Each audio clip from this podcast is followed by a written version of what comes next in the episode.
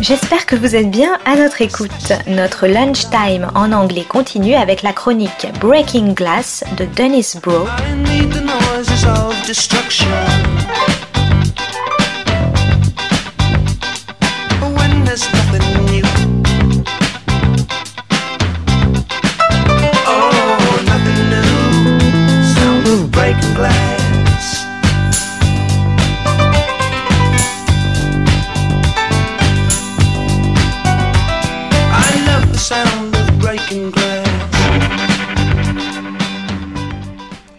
This is Broe on the Global Television Beat, Breaking Glass. Today's episode Perry Mason and the Case of the Missing Case.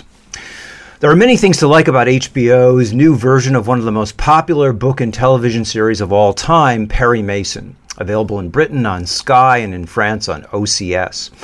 This young Perry Mason, set in the Los Angeles of 1932, is traumatized from his experience in World War I a la the Peaky Blinders.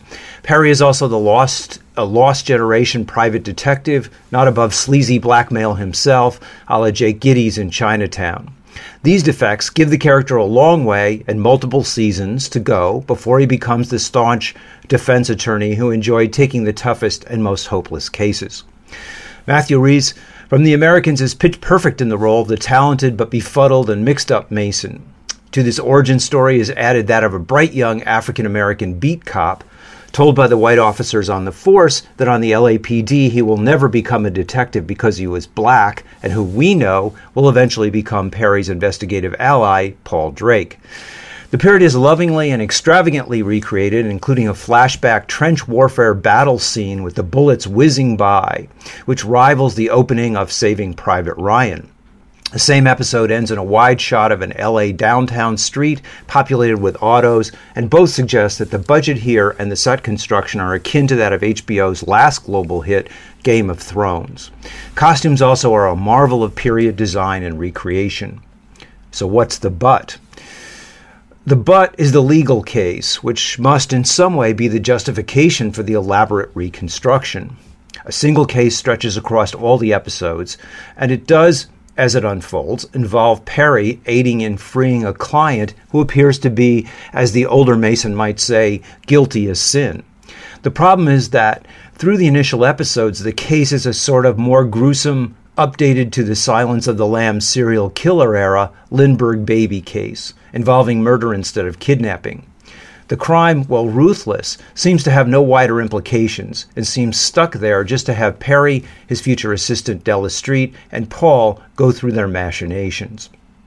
There's a terrific long shot in the opening of episode two, which features a disconsolate, dejected, and tattered Perry slumped in an alley in the foreground, a drunk collapsed in the middle ground, and two men in tuxedos in the background.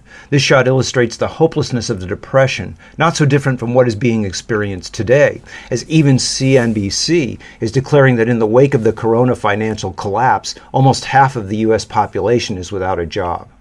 There's also an elaborate construction of a Hooverville, the impromptu collection of shacks that sprang up as the Depression worsened in 32 and that find their equivalent today under any bridge in LA as the always burgeoning homeless crisis adds economic victims of the corona crisis to what may soon be called Trumpvilles the equally elaborate showbiz temple of a female Christian revivalist, Sister Alice, an Aimee Semple McPherson, or in the cinema, an Elmer, Elmer Gantry, is a spectacle that rivals Hollywood but seems extraneous because in the 30s there is already Hollywood as Depression era diversion. The creator's explanation for inclusion of this set piece is that it hasn't been done in noir period pieces before all of which leads to what might be called the period fetish fallacy in American film and television. Instead of attempting to grasp the large scale social and economic significance of the period, often what substitutes is exact and painstaking reproduction of the minutiae of the era. In the case of Sister Alice, novelty replaces analysis.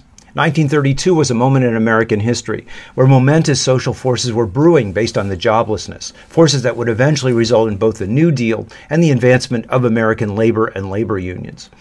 That is absent except as colorful background from this Perry Mason, which instead lavishes too much time on middle class divergences like faith healing or tabloid sensationalism and the analogy of the Lindbergh baby kidnapping.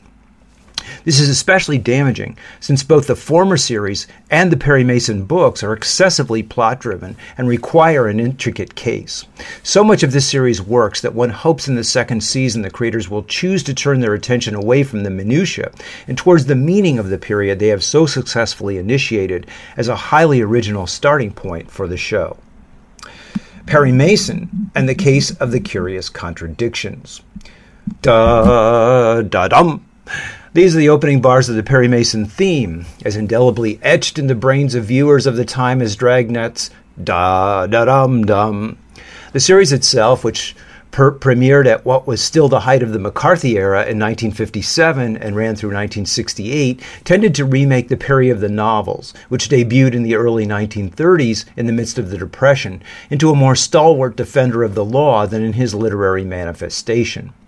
The Mason of the 1930s novels, once he determined the client was innocent, often went to great pains to deceive, outmaneuver, and trick the police, themselves often portrayed as not just incompetent, but underhanded. In 1939's The Case of the Rolling Bones, Perry orders clients to wipe down their fingerprints, confounds the DA in the necessarily revelatory final courtroom scene by setting up a rummy witness in the audience, and reacts angrily to finding his phones tapped by the LAPD. When that novel is transferred to CBS in 1958, the counseling to break the law is gone, the rummy witness is left out, and the wiretapping is done by an obscure private shamus who informs the police.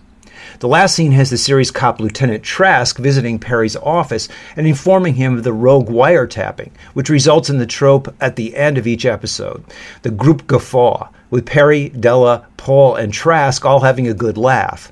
What, after all, could be funnier than wiretapping an attorney in an attempt to jail an innocent defendant? The difference in the transposition from the more wide open Depression era 30s to the more closed down corporate climate of the late 50s is what marks this. The show, though, did have its moments. In one of the series' best episodes, season one's The Case of the Moth Eaten Mink, Mason who has had to face the wrath of the police for supposedly defending a cop killer, confronts, not in the courtroom, but in his own law office, the actual killer, who is himself part of the judicial system.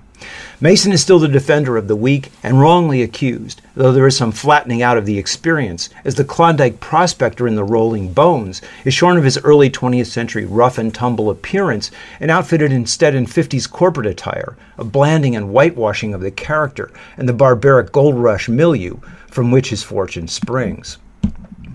There is also in the subtext of the Mason TV show, the tragedy of Raymond Burr, a Hollywood homosexual who could not come out because it would not jive with his image on the show as a staunch defender of the principle of law. This Perry, although he was supposedly enamored of his gal Friday Della Street, probably preferred the handsome debonair bachelor investigator Paul Drake. Burr went so far as to create a fictitious wife and child who he claimed had died in a plane crash. When questioned about him being a bachelor of an advancing age, which could lead to the accusation of being gay, he replied that he was not a bachelor but a widower. In the end, it seemed he devoted his life to the show and the maintaining of his public image and the denying of his private desire.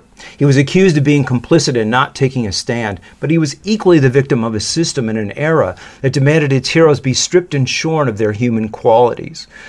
The TV Perry was often a blander version of the Perry of the novels, in an era where repression and dull conformity ironed out the human wrinkles that were viewed as splotches on a spotless America. This is Broe on the Global Television Beat, Breaking Glass. Oh, Dennis Broe is the author of Film Noir, American Workers and Post-War Hollywood, Class Crime and International Film Noir, and Maverick or How the West Was Lost. Is hyper-industrialism and television seriality the end of leisure and the birth of the binge?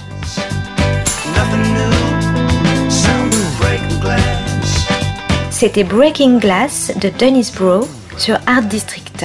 Très bonne suite de nos programmes, jazzistiques et artistiques, à notre écoute.